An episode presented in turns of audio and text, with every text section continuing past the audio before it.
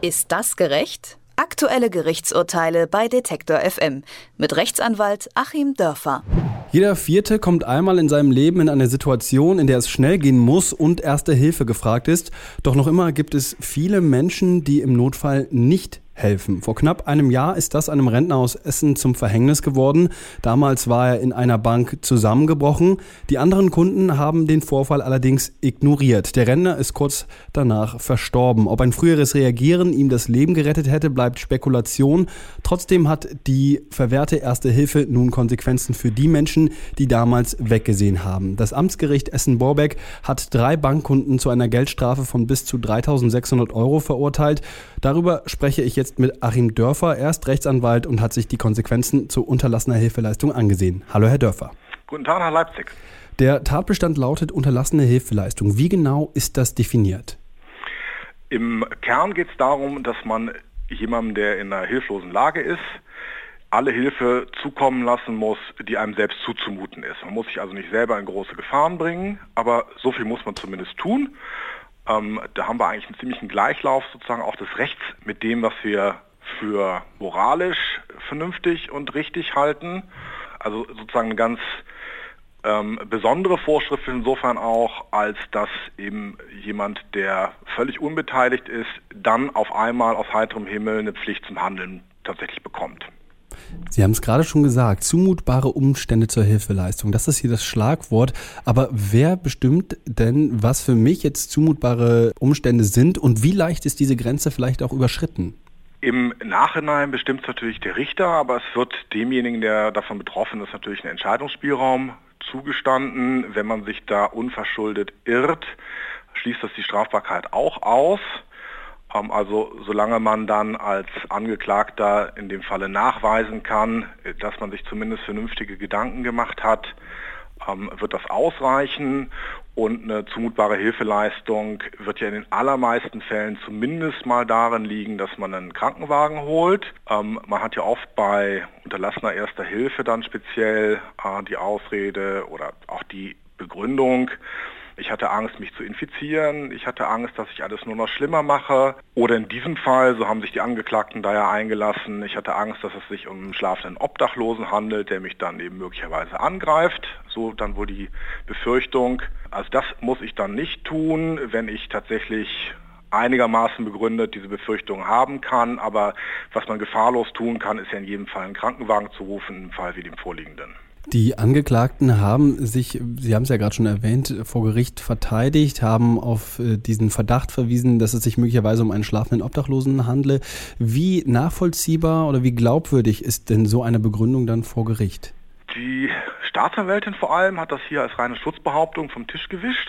Und äh, das Gericht äh, hat auch relativ klar nochmal moralische Maßstäbe bemüht. Dazu kommen wir vielleicht gleich nochmal. In der Praxis ist es aber schon so, dass es natürlich diese Fälle gibt, wir alle kennen das. Das sind schlafende Obdachlose und wir wissen in dem Moment, wo wir vorbeigehen, nicht, ähm, ja, geht es dem vielleicht schlecht? Ist der bewusstlos oder schläft er nur? Und ich glaube, keiner von uns ist dann bisher hingegangen und hat äh, ihn wachgerüttelt oder vorsichtig angesprochen, äh, ob es ihm gut geht. Da sieht man also, wie schwer es eben schon ist, diese Grenze zum Helfen zu überschreiten und dass man dann eher dazu neigt, sich selber einzureden, es wird nicht so schlimm sein.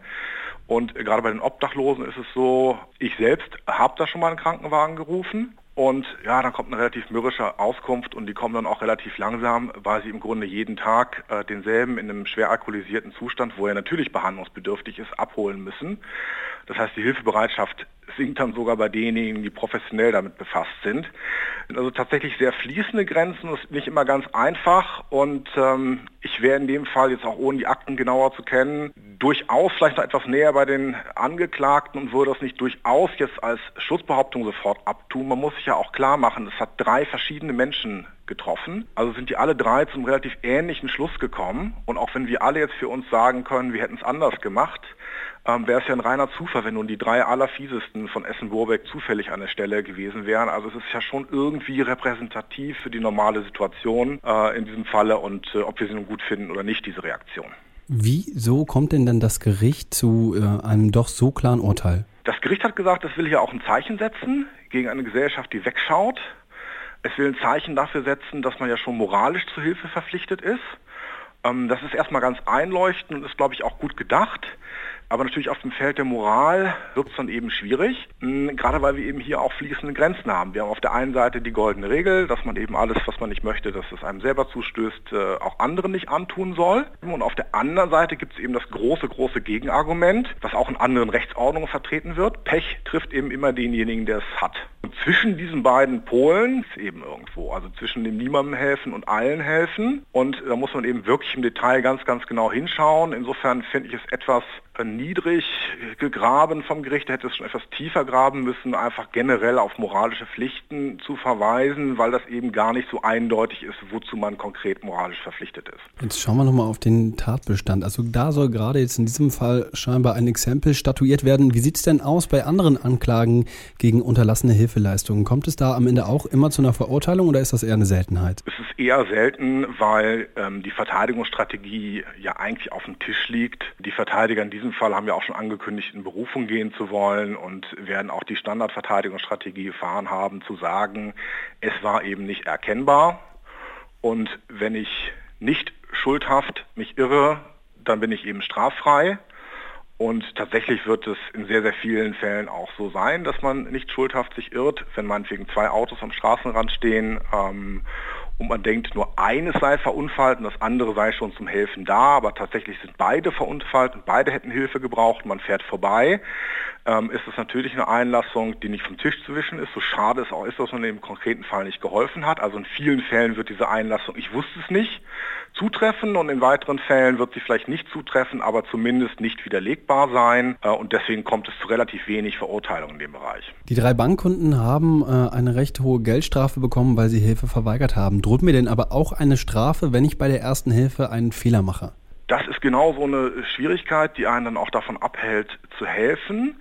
Strafrechtlich würde sie ihnen nicht drohen, weil sie ja helfen wollten. Also wenn sie dann tatsächlich ja, durch die Hilfe meinetwegen eine, eine Wirbelverletzung verschlimmern und das erst zum Tod führt, und das wäre für Sie nicht absehbar, dann wären Sie strafrechtlich nicht dran. Wenn Sie nun irgendwas völlig Falsches machen, wo man dann nachweisen kann, Sie hätten es eigentlich besser gewusst haben müssen, das wird insbesondere bei professionellen Helfern der Fall sein, dann ist man dann eben auch relativ rasch in der vielleicht sehr leichten fahrlässigen Körperverletzung drin. Und zivilrechtlich ist es möglicherweise auch abwägungsbedürftig. Ich würde also immer helfen. Man ist da auch sehr, sehr weitgehend geschützt. Aber es ist nicht ganz risikolos. Deswegen ist bei denjenigen, die eine Hilfe ablehnen, zu Unrecht, wie ich nochmal betonen möchte, diese Verteidigungsstrategie nicht immer wegzuwischen. Also lieber helfen statt nichts tun. Damit ist man eher auf der sicheren Seite. Die ähm, unterlassene Hilfeleistung ist kein Kavaliersdelikt. Das hat eine Entscheidung des Amtsgerichts in Essen-Borbeck gezeigt. Eine Frau und zwei Männer sind dort zu Geldstrafen verurteilt worden. Mit Achim Dörfer habe ich über das Urteil gesprochen. Vielen Dank dafür. Ich danke Ihnen. Alle Beiträge, Reportagen und Interviews können Sie jederzeit nachhören im Netz auf detektor.fm.